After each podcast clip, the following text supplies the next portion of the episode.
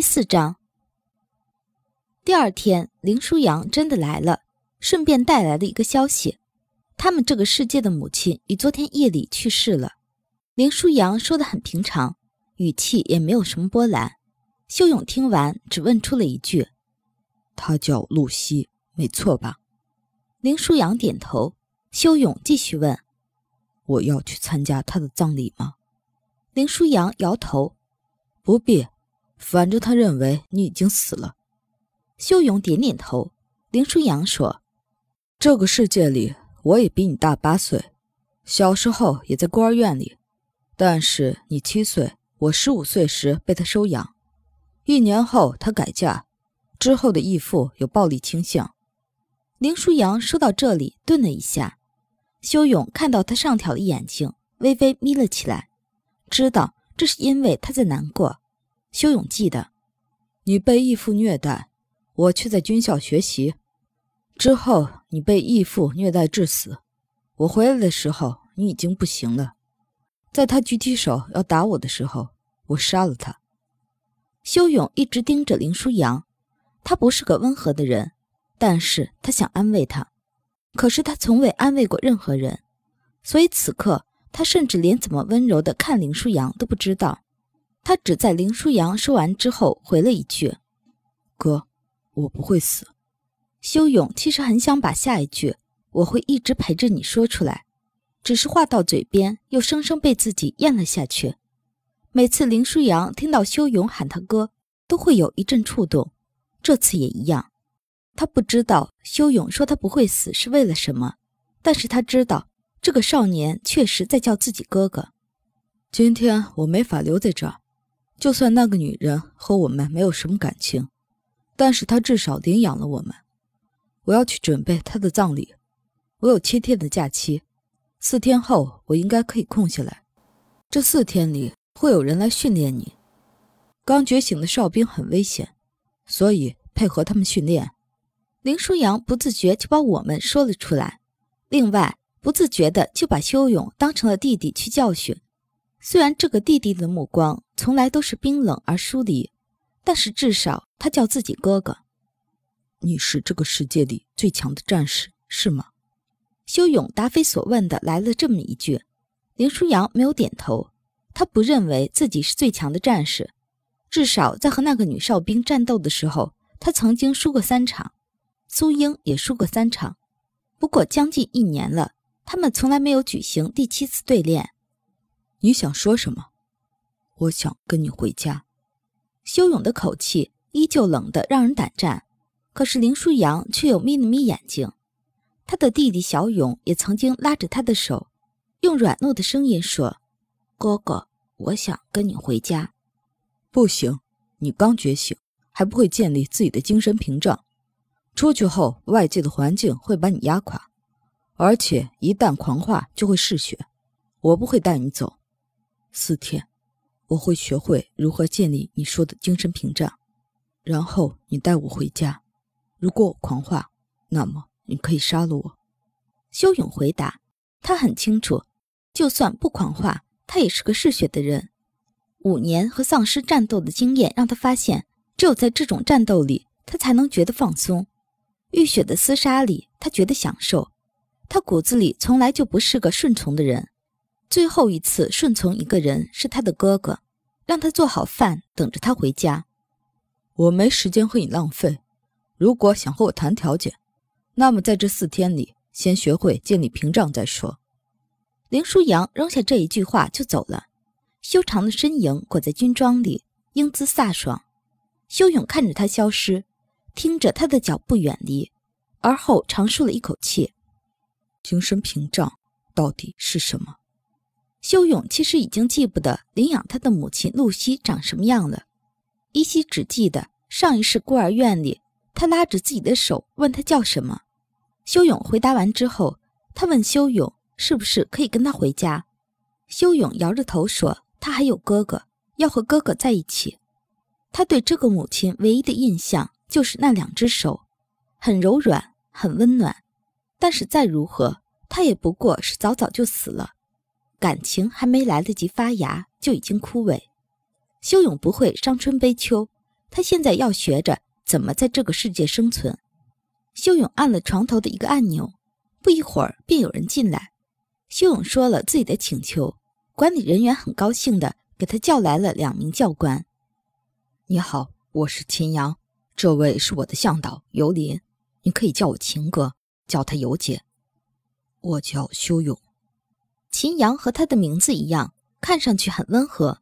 尤林也是。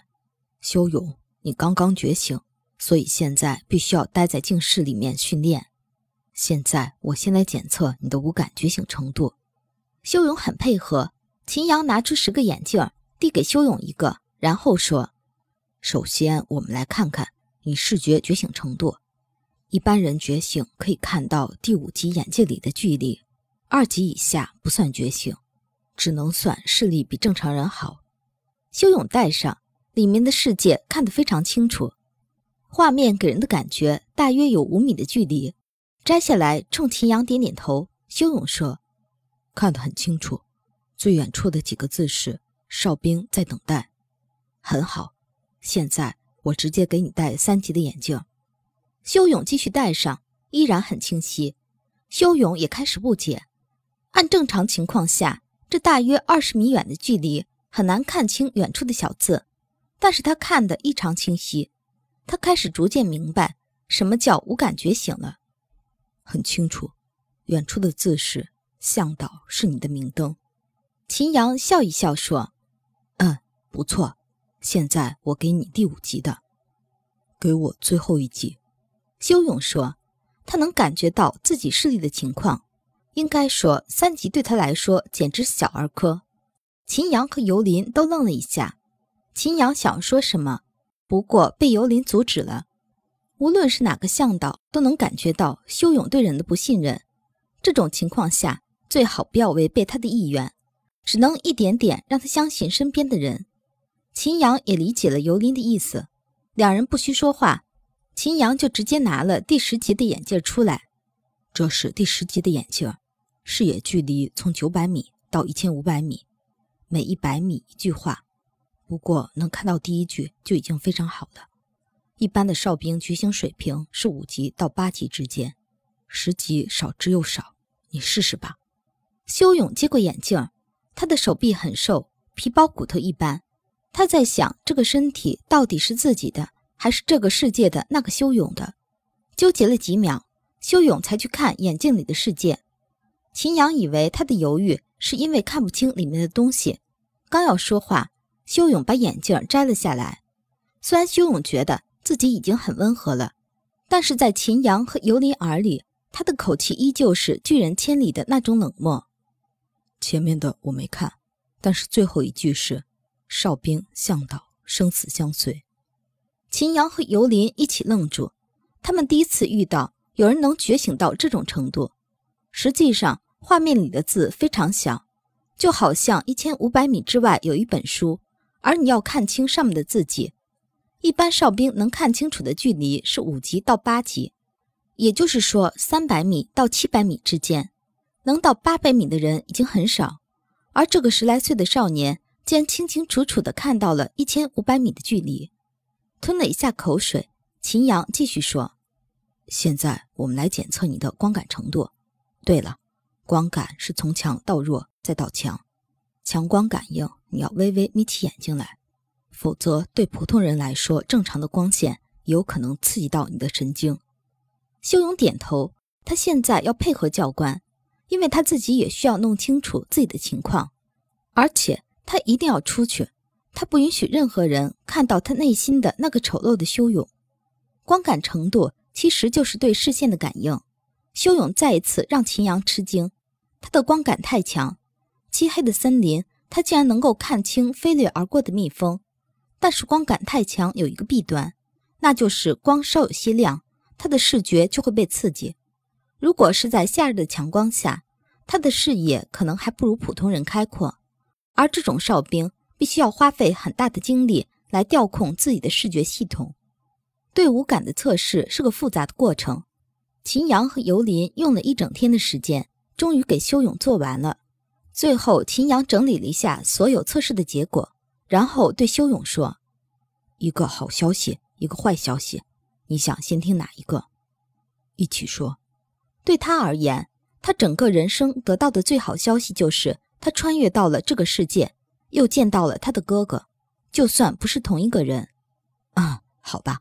好消息就是你的五感觉醒全部是最高级别，视觉、听觉、嗅觉还没法预测到底高到什么程度，味觉、触觉是十级，这是好消息。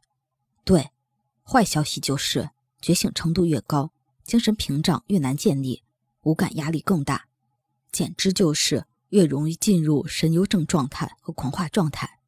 神游症，神游症。就是你自己陷入到自己的感觉世界出不来，而狂化就是你失去理智，无法控制自己的行为，通常因为发怒和暴躁引起。